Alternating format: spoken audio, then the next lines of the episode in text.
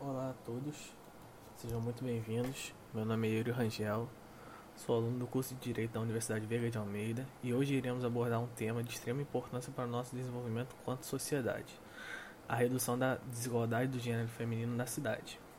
A desigualdade perante o gênero feminino tem seu início na consolidação da sociedade. Antigamente, os direitos desse gênero eram, eram limitados. Por exemplo, direito ao voto, ao trabalho, dentre outras coisas, foram conquistados com muita luta. Contudo, isso não quer dizer que nos dias atuais estamos isentos desse, estejamos isentos desse problema. A discrepância no valor do salário do homem e da mulher transmite claramente a desigualdade do gênero feminino na cidade. No Brasil, a problemática se tornou tão grande que as Nações Unidas definiram a igualdade de gênero como um dos 17 objetivos para atingir o desenvolvimento sustentável. Logo, podemos notar que um dos pilares da, adotados pelas políticas públicas para garantir o desenvolvimento sustentável é promover a igualdade de gênero.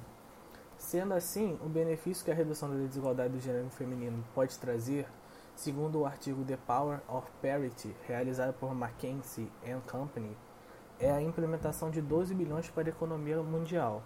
Segundo esse mesmo estudo, as mulheres realizam três vezes mais trabalho não remunerado que os homens. Além disso, a participação da mulher na força de trabalho é de cerca de 70%. É, eu faço aqui uma citação ao artigo onde ele diz: Para acelerar o processo rumo à paridade do gênero na América Latina, é necessário concentrar a atenção no empoderamento econômico da mulher, de modo que se deve priorizar o acesso à educação, aos serviços financeiros e digitais, assim como assegurar uma maior proteção e diminuir o tempo de trabalho não remunerado é, faço necess, faz necessário também a gente fazer uma outra citação ao World Economic Forum, que realizou um, uma projeção através de um estudo tendo como base a economia, a evolução econômica atual é, para uma economia futura, visando a igualdade salarial entre o gênero feminino e masculino. Né? Neste estudo, constatou-se que, através das políticas públicas implementadas atualmente, seria necessário aguardar 81 anos até atingir a igualdade desejada. Ou seja, seria necessário aguardar mais ou menos quatro gerações, duas gerações, três por aí, para que uma, uma pessoa que se identifique pelo gênero feminino possa usufruir da, da dessa igualdade. Né? É, logo, baseado nisso, eu propus aqui três formas de revertermos essa estimativa. É, com relação a nós, as pessoas médias, né, que podemos adotar uma medida, a, a medida mais simples de todas, é, seria essa medida conversar fora da bolha.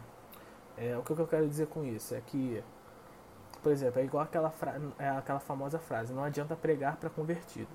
É, a gente deve conversar com pessoas que pensem diferente da gente, ouvir as opiniões contrárias, apresentar o, os motivos positivos para realizarmos a redução da desigualdade perante ao gênero feminino, apresentarmos esses motivos para as pessoas e tentarmos mudar a cabeça delas, fazer com que outras pessoas, além daquelas que a, nós conver, a gente conversa sempre, pensem também dessa mesma forma, promover uma mudança é, por igual na, na, população.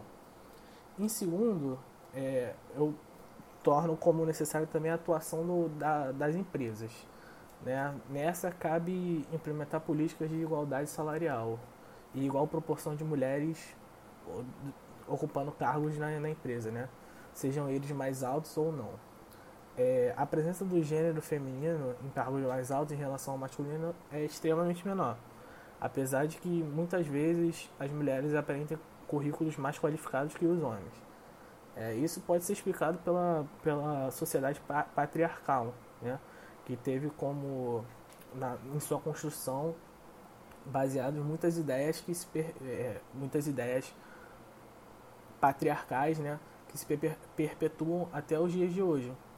É, isso também vale ressaltar que no caso estamos falando de um, de um, público feminino que já foi contratado na atuação da empresa, né?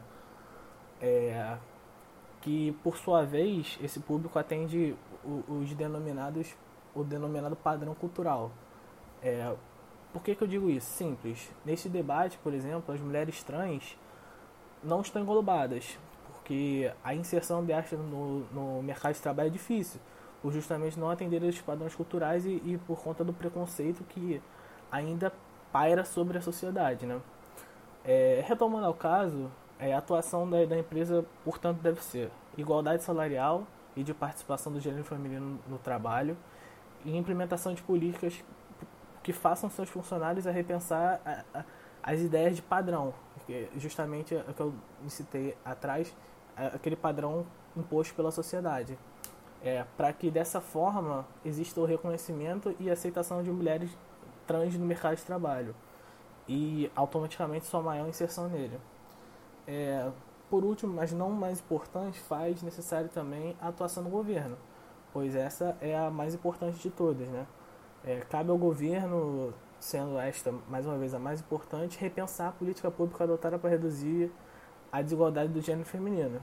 É um estudo realizado pelo CEPAL, Comissão Econômica para a América Latina e o Caribe, constatou o seguinte: faço a citação aqui. Se os estados não fornecerem serviços e benefícios públicos adequados às famílias e, em particular, às mulheres, terão que responder individualmente cada vez mais às demandas de atendimento aos idosos, muitas vezes à custa de sua participação no mercado de trabalho, bem-estar e realização é, pessoal.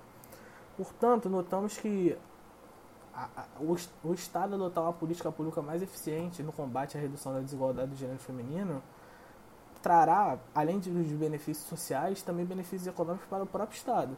E, com, e a, desta forma, uma melhora na, na qualidade de vida das pessoas. É, esse foi meu podcast acerca do tema redução da desigualdade de gênero feminino na cidade. Espero que tenham gostado e até a próxima.